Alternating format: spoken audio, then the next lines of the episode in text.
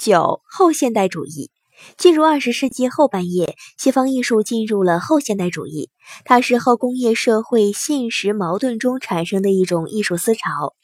是资本主义社会艺术高度商品化和高度媒介化的产物。特征小一。传统艺术的特征就在于独一无二的创造性，但后现代主义艺术为了适应商品社会的需求，通过工业化大批量生产和大众传播媒介突出复制的作用。例如，一九五六年，英国艺术家理查德·汉密尔顿用图片拼贴手法完成的《今天的生活为什么如此不同，如此富有魅力》，被认为是第一件波普作品。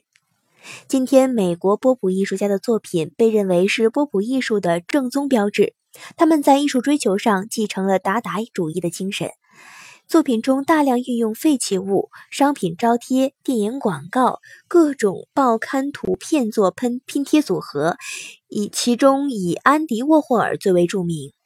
阿多诺和霍克海姆在启蒙辩证法中提出了文化工业概念。阿多诺说，文化工业的整体效果是种反启蒙的效果，它阻碍了自主的、独立的个性发展。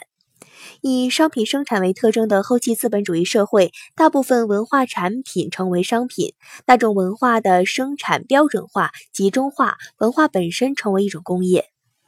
小二，消解权威，致力于解构。反中心、反权威、反深度，追求平面性、大众性、游戏性、娱乐性，打破艺术与生活的界限，使艺术生活化和世俗化。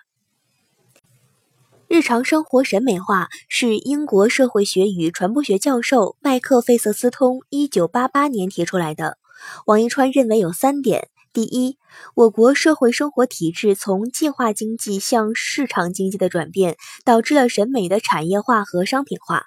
第二，现代大众传播媒介的发达和普及，大大促进审美信息传播的快捷、大量和过剩。第三，审美变得日常生活化或娱乐化。